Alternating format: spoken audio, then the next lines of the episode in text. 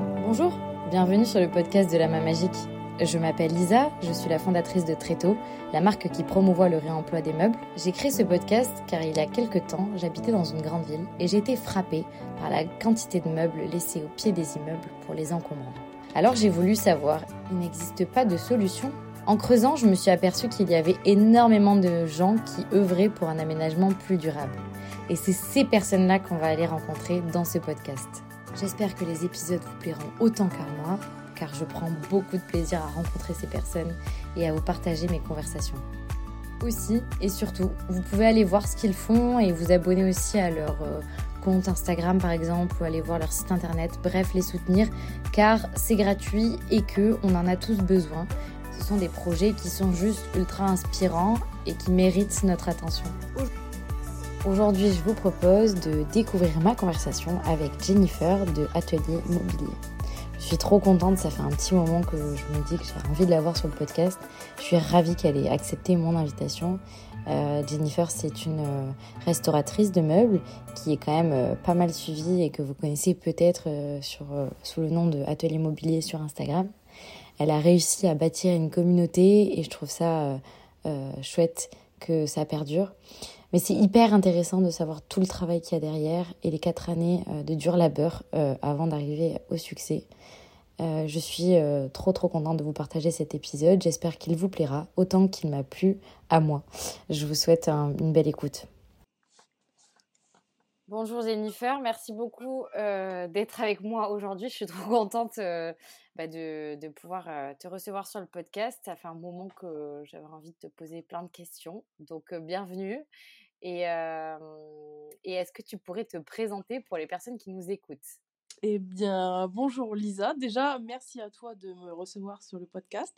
donc, il faut que je me présente. Donc, je m'appelle Jennifer, j'ai 31 ans et je suis dans la restauration de meubles anciens, meubles de brocante. voilà. Trop bien. Bon, et moi, je précise que tu es quand même euh, une star, pour ceux qui ne te connaissent pas. oh non, non j'aime pas ce mot, c'est vraiment bizarre. non, mais je veux dire, tu, tu, tu euh, as quand même euh, une grosse communauté qui te suit et qui a l'air d'être assez fidèle. Et je pense que c'est aussi parce que tu fais partie des personnes qui m'ont l'air d'être quand même assez enfin honnête et franche en tous les cas dans, dans, la manière dont tu présentes les choses donc c'est trop chouette. Et d'ailleurs je voulais dans la première partie du podcast en gros je m'intéresse tu vois à ton parcours ce que tu as fait et tout avant. Donc je voulais savoir qu'est-ce que tu as fait avant atelier mobilier? Si tu as fait autre chose ou si tu as voilà, tu peux parler un peu de ça. j'ai fait plein d'autres choses mais je vais vraiment aller dans les grandes lignes j'ai commencé vers 15 ans en apprentissage dans le monde équestre. Donc j'ai fait mes, mes études dans un CFA agricole où j'ai passé des diplômes jusqu'au BEP. Parce qu'à l'époque, il y avait encore le BEP, parce qu'aujourd'hui, il n'y a plus. Donc voilà, à la sortie de ces études-là, j'ai complètement bifurqué parce que je voulais pas finalement pas travailler dans ce milieu. et de petit boulot en petit boulot dans la restauration principalement, je me suis retrouvée au bout de quelques années à travailler dans une boulangerie, pâtisserie. Donc là, voilà, c'est vraiment les grandes lignes. J'en suis arrivée là et euh, j'avais vraiment aucune notion en pâtisserie. Euh, j'ai un patron extraordinaire qui m'a fait confiance dès le premier jour. Et ce que je pensais qui allait durer 15 jours parce que j'y connaissais rien a finalement duré presque 4 ans. Donc euh, j'ai tout appris sur le tas.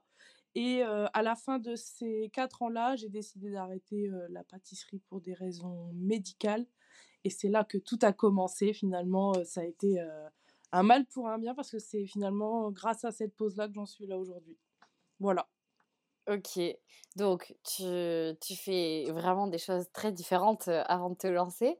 Et comment tu arrives à te... Enfin voilà, est-ce que pour rentrer un peu plus dans le détail de comment tu en viens aux meubles après ma, après ma dernière année en pâtisserie, quand j'ai décidé d'arrêter, j'ai pris une année sabbatique pour des raisons médicales.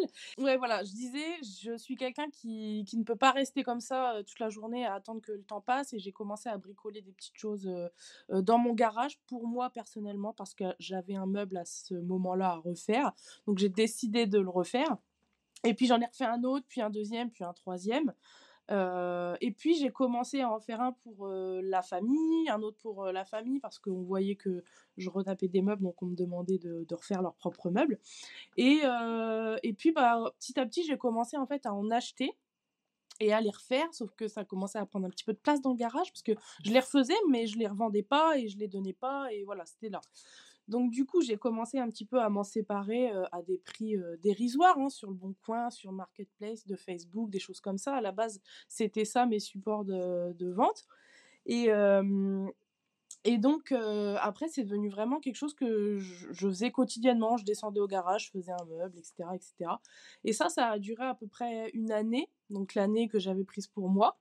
Et, et cette année-là, en fait, j'ai vraiment vu que les meubles partaient très bien parce qu'au fur et à mesure, je les mettais en vente et ça partait très, très vite.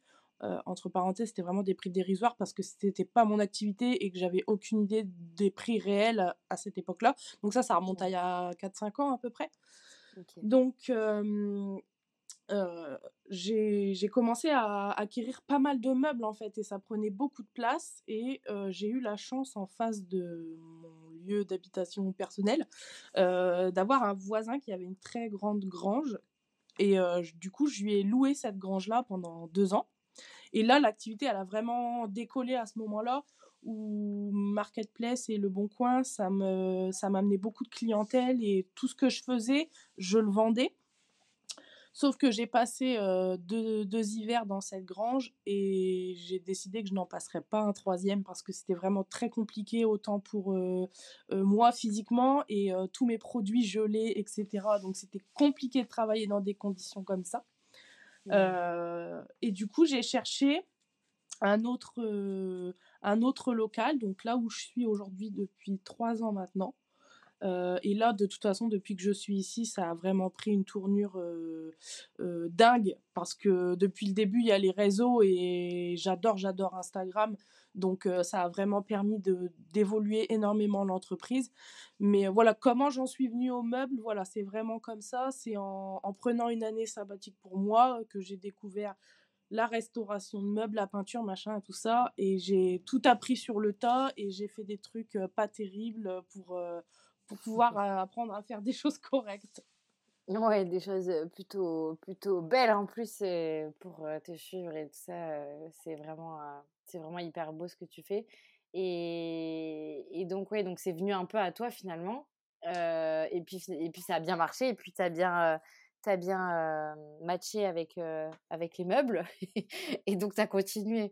Tu pensais, est-ce que tu pensais plutôt, tu vois, faire un métier déjà manuel quand tu étais plus jeune mmh, oui, je pense que je, je, suis destinée à être dans quelque chose de manuel. Je suis pas quelqu'un d'intellectuel, sans dire que je suis pas très intelligente, mais je, je suis vraiment. Moi, j'aime énormément travailler de mes mains, peu importe ce que c'est. J'adore même quand je travaille pas à la maison, faire des choses de mes mains. Et puis, dès que j'ai commencé les parcours professionnels, ça a toujours été des choses qu'on fait quoi. Dans le monde du cheval, bon voilà, c'est encore autre chose. Mais mmh. même après le monde du cheval, ça a toujours été de la restauration, de la pâtisserie. Donc, toujours. Mais je crois qu'en fait, depuis le début, je suis dans la créativité finalement parce que quand tu relis tous ces petits jobs-là, on est toujours dans quelque chose de créatif et je crois que c'est ça qui me plaît en fait. Dans le fond, c'est la créativité et d'avoir complètement la liberté de faire ce que je veux quand j'arrive le matin. Si j'ai envie de faire telle couleur, bah, je fais telle couleur, tu vois. ouais, ouais. Il y a un côté aussi un peu indépendance. complètement dans ce que tu fais. Euh, ouais, et ça, c'est vraiment quelque chose que j'adore, être indépendante. si j'ai envie de faire tel ou tel truc, je fais tel ou tel truc. J'ai de compte à rendre à personne, mais vraiment au premier degré, tu vois. C'est vraiment quelque chose que j'apprécie, être seule et être aussi seule à la gérance, tu vois. Ouais, je vois. Ok. Bah, hyper intéressant. Euh, du coup, j'en profite pour euh, peut-être les gens qui nous écoutent. Est-ce que tu as des conseils à donner à des gens qui, qui voudraient se lancer euh, dans la rénovation Alors, j'ai souvent la demande dans les messages Instagram comment je peux me lancer, etc. Il y en a beaucoup qui pensent qu'ils peuvent se lancer comme ça du jour au lendemain et qui vont pouvoir en vivre faut sans être vulgaire, faut vraiment remettre les pieds sur terre, ça marche pas comme ça. avant de connaître le succès entre guillemets que l'atelier a aujourd'hui, ça a quand même mis 2-3 ans à se dire ok je peux en vivre c'est pas venu mmh. du jour au lendemain donc je pense le conseil que je peux donner c'est allez-y step by step comme on dit mmh. étape par étape créez-vous votre clientèle créez-vous votre identité cherchez votre style parce que ce que vous aimez aujourd'hui c'est pas forcément ce que vous aimerez dans 2-3 ans parce que déjà les modes évoluent mais tu vois par exemple je diverge un peu, mais mon style à moi, je pense que je l'ai trouvé depuis un an et demi, deux ans, où il change plus et où je me vois pas faire autre chose que ce que je fais aujourd'hui. Donc je pense qu'il faut vraiment mmh. trouver son style, euh, autant dans les années des meubles, autant dans les couleurs, autant dans les lignes, voilà. Trouver son style, prendre son temps, bien s'équiper, je pense que c'est un bon conseil parce que, parce que même si on commence avec du matos d'entrée de gamme, hein, moi j'ai commencé avec des choses d'entrée de gamme. Aujourd'hui, si je devais reprendre ce matériel-là, je pense pas que j'aurais les résultats que j'ai aujourd'hui. Donc, équipez-vous bien. même si vous n'avez pas 36 000 ponceuses, prenez-en une bonne. Et voilà, tu vois, c'est un exemple parmi tant d'autres, mais euh, voilà, prenez votre temps, équipez-vous bien et euh, dites-vous qu'il faut au moins un an ou deux pour que ça décolle et que les revenus rentrent correctement parce que une entreprise déclarait il faut que ce soit toujours régulier les revenus. Donc euh, voilà, ce que je pourrais donner comme conseil. Trop bien, merci. Ouais, il faut accepter, mais ça je pense que c'est aussi dans pas mal de, de secteurs d'activité, mais que ça prend du temps quand on se lance de de pouvoir récolter les fruits et qu'au début, bah, on donne, on donne, on donne. Et puis on apprend aussi, comme tu disais, toi, tu t'es formé sur, sur le terrain. Il faut, il faut aussi le temps d'apprendre à faire des choses qui sont qualitatives et qui derrière, après, te permettre d'avoir un bon résultat et, te professionnaliser sur ton activité. quoi. Mais c'est ça, et puis il faut pas avoir peur de, de faire et d'échouer et de recommencer. Encore aujourd'hui, quand je fais des meubles, des fois j'ai des surprises où je me dis, faut que je recommence, faut que je repense, faut que je remette de la peinture parce qu'il y a quelque chose qui va pas. Et euh, faut pas avoir peur parce que de toute façon au début c'était beaucoup comme ça, hein. énormément de choses que je ratais, que je recommençais. ça c'est quelque chose qu'il faut pas avoir peur. Ouais, de pas avoir peur de d'échouer et de revenir dessus, même s'il faut revenir une fois ou deux, c'est pas grave. Mmh. Revenez dessus. Il y a des choses je me rappelle avoir laissé partir des choses à l'époque où je me dis aujourd'hui, quand je dis laisser partir des choses, c'est avoir vendu des meubles. Alors on n'était pas du tout dans la même gamme de prix, mais ça justifie pas quand même le fait de laisser partir des choses aujourd'hui où je me dis, je me dis, mais jamais de la vie aujourd'hui je peux laisser partir des choses dans des états pareils. Parce qu'il y a une grosse évolution aussi de, de mon état d'esprit dans ça. Aujourd'hui, je fais pas ça juste pour combler mes journées, quoi. Aujourd'hui, je fais ça parce que j'adore ce travail mais parce que aussi il y a j'adore satisfaire les clients et il y a aussi un tarif de vente et il faut respecter certaines chartes de qualité, on va dire, qui, qui, qui s'apparentent à des meubles de brocante. Attention, hein, on ne vend pas du neuf, donc voilà. Ouais, ok. Ok, bah hyper intéressant, merci beaucoup. et d'ailleurs, sur ton, sur ton activité là, quotidiennement, donc tu as 100% sur ton projet, tu te consacres qu'à ça. Est-ce que Comment tu t'organises dans ta semaine? Est-ce que tu as quand même des jours de coupure? J'imagine, je crois que tu as une fille aussi. Oui. Alors, enfin, sans, rentrer dans les détails peut-être trop non plus, mais comment, ouais, comment tu gères un peu tout ça? Parce que ça prend énormément de temps ça prend énormément de temps. Euh, ma fille, je l'ai eu en cours de route, je commence, j'avais déjà ce travail-là pour euh, tout te dire. Euh, pour la petite histoire, la veille de mon accouchement, je travaillais encore, tu vois, parce que j'ai une oh grossesse royale. Et la veille de mon, le dimanche, j'accouche un, je suis rentrée à l'hôpital un dimanche soir, le, le samedi après-midi, je travaillais encore dans l'atelier et je recevais encore des clients. donc tu vois, c'est, tu vois, faut mélanger les deux, c'est pas toujours évident. Mais disons que à partir du moment où elle est arrivée, j'ai continué vraiment mon, rythme de travail et je dirais qu'il n'y a que là, depuis un an, où j'ai vraiment pris du recul et je me suis dit, c'est plus possible de travailler les samedis et dimanches. Maintenant, j'ai un petit bébé. je peux pas la priver, elle, de, de me voir du lundi au dimanche. C'est pas possible. J'ai besoin d'être présente pour elle et, et vice-versa. Donc maintenant... Mmh Avant, je travaillais du lundi au dimanche, clairement, il n'y avait pas de week-end, il n'y avait pas de. C'était très, très intense. Mais si je dois te dire mon rythme de travail aujourd'hui, je suis à l'atelier du lundi au vendredi, globalement. J'y suis de 9h à 17h30 à peu près, voilà, pour être précis. même si je suis beaucoup amenée à me déplacer parfois la semaine pour des livraisons ou des chantiers. globalement, c'est ça si je dois te dire une journée type euh, à l'atelier, j'arrive le matin, euh, je fais le point sur tout ce que j'ai à faire aujourd'hui, même si à vrai dire j'y ai déjà pensé la veille au soir de mon planning. Euh, voilà, à peu près quand j'arrive le matin, je sais ce que j'ai à faire. J'essaie de faire tout mon décapage de meubles le matin. Et en général, l'après-midi, c'est réservé à la peinture. l'après-midi aussi, je fais beaucoup mes photos parce qu'en fait l'atelier est positionné de manière à ce que j'ai le soleil l'après-midi, donc j'essaie de faire toutes mes jolies photos l'après-midi. Mmh. Euh, et puis voilà. Est-ce que tu veux plus de détails? Non, écoute, ça me paraît hyper clair.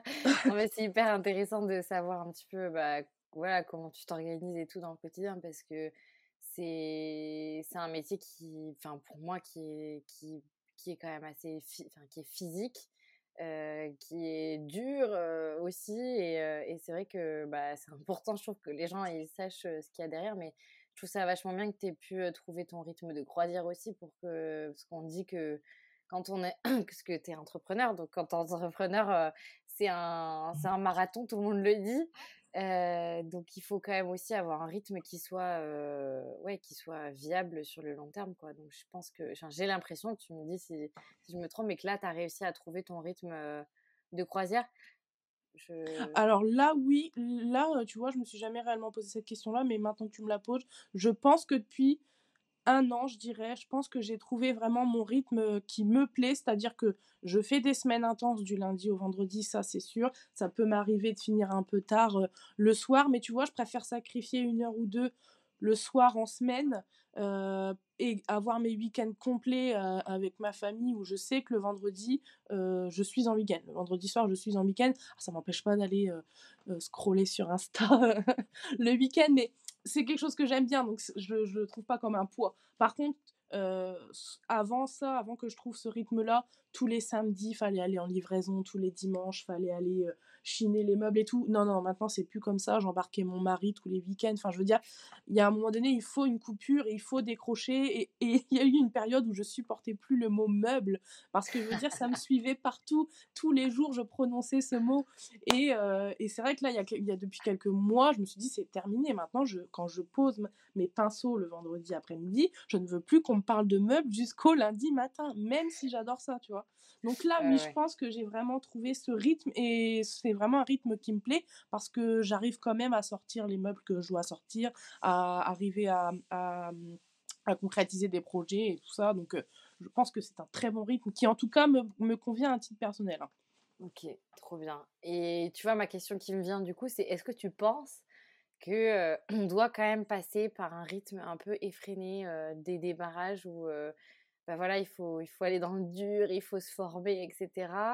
Euh, est-ce que c'est obligatoire? Tu vois, j'aimerais te demander là-dessus. Mmh, j'espère ne pas, comment dire, euh, je sais pas si ça va plaire à tout le monde ce que je vais dire parce que je veux pas induire. Mais c'est ton avis. Voilà, c'est mon, c'est mon avis. Je veux pas induire, industrialiser euh, mon travail, mais à un moment donné, quand c'est une entreprise et qu'il y a des grosses charges. Moi, je suis dans un local où j'ai des charges, je ne travaille plus chez moi. Donc là, déjà, on, parle, on parle vraiment de, de, de montants à trois chiffres qu'il faut régler par mois. Donc, à partir de ce moment-là, je pense qu'il faut un réel débit de vente et de production si tu veux réussir à t'en sortir financièrement. à partir du moment où tu as vraiment des frais mensuels, euh, ton URSAF, euh, tes frais XY, euh, ton, ton assurance de camion, ton camion, ton local à payer, ton électricité, enfin voilà, comme n'importe quelle entreprise, il, faut du, il faut du chiffre. Et pour avoir du chiffre, il faut du débit. Mais ça, c'est encore une fois à titre personnel parce que je choisis d'avoir une gamme de prix assez dans la, dans la partie basse de la partie moyenne, tu vois ce que je veux dire? Donc, parce que je vois des choses bien plus hautes en termes de tarifs que mes que moi, mais ça, ça n'engage que moi. C'est ma décision à moi d'avoir une fourchette de prix très accessible. Mais ça veut dire qu'il faut du débit, parce que si vous voulez vendre, il beaucoup, il faut beaucoup de meubles. Alors souvent on me dit «Oh, mais comment tu fais pour sortir autant de meubles à la semaine, etc. Mais parce que c'est une organisation militaire, attention. Hein. Et puis parce qu'il y a aussi des, mmh, des protocoles entre guillemets de, de, production que je respecte à la lettre et puis que je choisis certains produits à la lettre pour que tout ça, ça rentre dans un prix de vente, etc. Donc je dirais il faut du débit. Il faut du débit pour que ça fonctionne. Est-ce qu'il en faut dès le début? Ben oui, oui, j'ai envie de te dire oui parce qu'il faut rentrer dans tes frais. Mmh. Donc oui. Ouais. ouais, mais ce que je veux dire, c'est que tu vois, là, tu as, as, réussi à trouver. Enfin, je, je, enfin, je suis complètement d'accord que. Enfin, je comprends tout ce que tu dis. Je n'ai pas besoin de mon, de mon approbation. Mais ce que je veux dire, c'est que ma question, c'était aussi, tu vois, est-ce que. Parce que là, tu as réussi à trouver ton rythme de croisière, mmh entre guillemets. Est-ce qu'on est obligé de passer par une phase, tu vois, où c'est très intense en termes de... Parce que là, tu arrives quand même à en vivre, j'imagine, encore. Enfin, en ayant réduit ton rythme de travail. Oui, oui, toujours. L'activité est vraiment rentable. Alors attends, je ne veux pas dire de bêtises. J'ai créé l'entreprise en 2019. Réellement, elle a été rentable en 2021, je dirais vraiment rentable, rentable. Répète-moi ta question. Du coup, c'est est-ce qu'on est qu'on doit passer absolument par une phase euh, hyper intense, tu vois, des débuts où tu bosses 7 jours sur 7, euh, où tu, voilà, tu, tu, mets les mains à fond dans le cambouis, etc. Je dirais que oui. Oui, oui, je dirais que oui. Ouais, ouais, ouais. Ouais, ok. Oui, c'est Complètement. c'est un peu le prix à payer pour. Bah, je, pense l'avoir payé aujourd'hui le prix.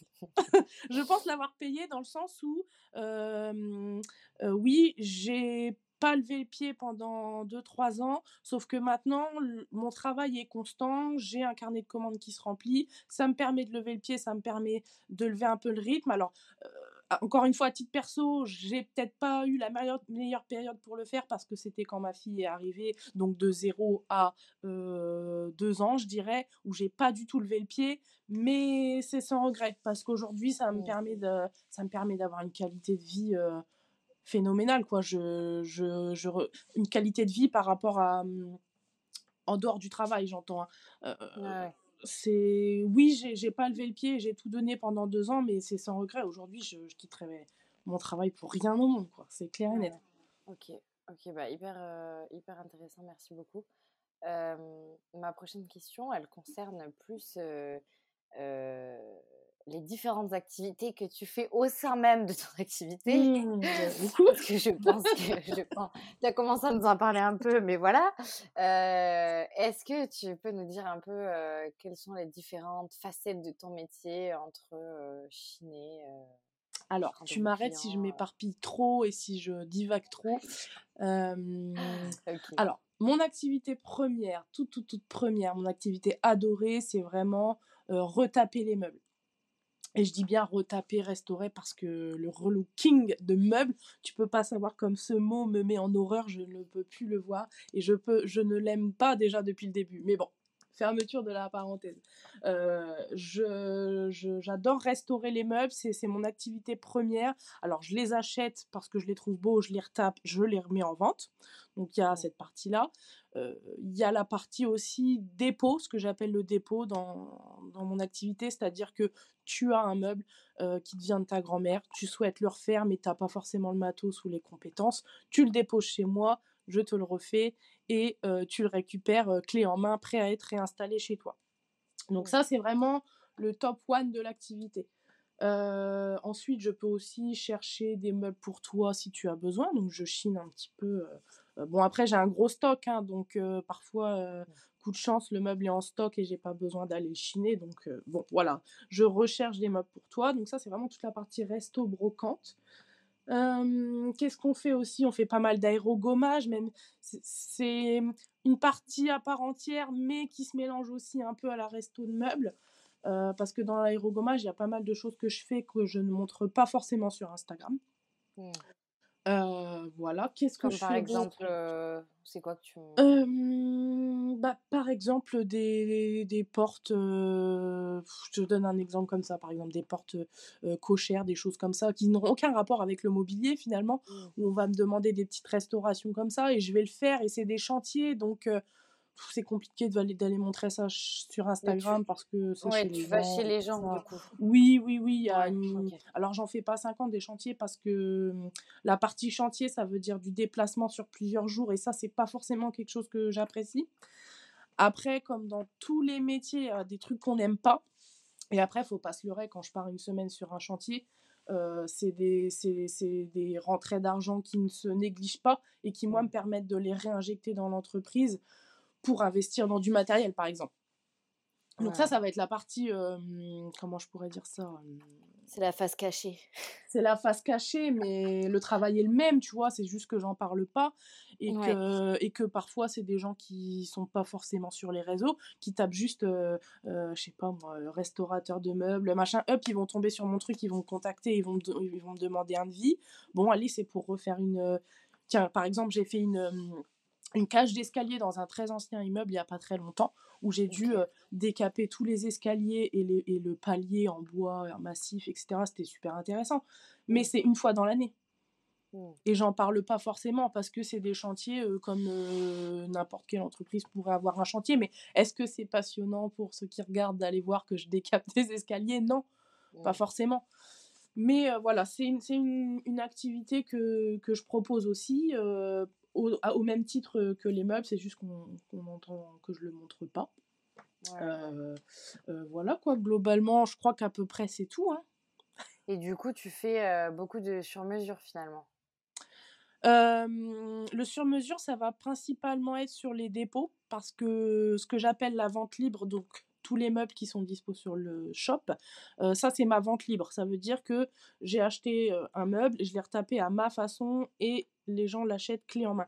Le sur-mesure, ça va plutôt être sur les dépôts où là, les gens me disent, heu: «Bon voilà, j'ai un buffet, heu heu, je veux qu'il soit entièrement décapé ou qu'il soit mis en peinture» et dans ce cas-là, on est on va être sur du sur-mesure parce que les gens vont choisir, à Ouais. 200% la finition du meuble, la teinte, le vernis, teinté ou non, changement de poignée et cetera et du coup, là, on va vraiment être du sur-mesure. Ouais et Seulement sur cette partie-là. qu'est-ce que tu fais le plus, toi, aujourd'hui? Heu, clairement du décapage, heu, par aérogommage. Ouais. j'ai fait énormément de peinture au tout début de l'activité parce que c'était dans la tendance. Depuis que je me suis équipée pour, aérogommer les meubles, ça, ça a fait évoluer énormément l'entreprise parce que c'est tendance et puis parce qu'aussi, heu heu, moi, j'y trouve une réelle satisfaction à le faire parce que quand tu peins derrière un meuble aérogommé, c'est royal. Donc heu, voilà. Ce que je fais le plus aujourd'hui, je pense que c'est du décapage, heu, brut. Alors, pas forcément par aérogommage, hein, ça dépend le meuble, mais les gens veulent du brut, du brut, ils veulent plus de peinture ou un petit peu à l'intérieur. En tout cas, c'est ma clientèle. Merci beaucoup d'avoir écouté cet épisode jusqu'à la fin. Je pense que si vous êtes encore là, c'est que cela vous a certainement plu. Alors n'hésitez pas à me le faire savoir en mettant 5 étoiles, heu, en note car ça aide beaucoup à faire connaître le podcast.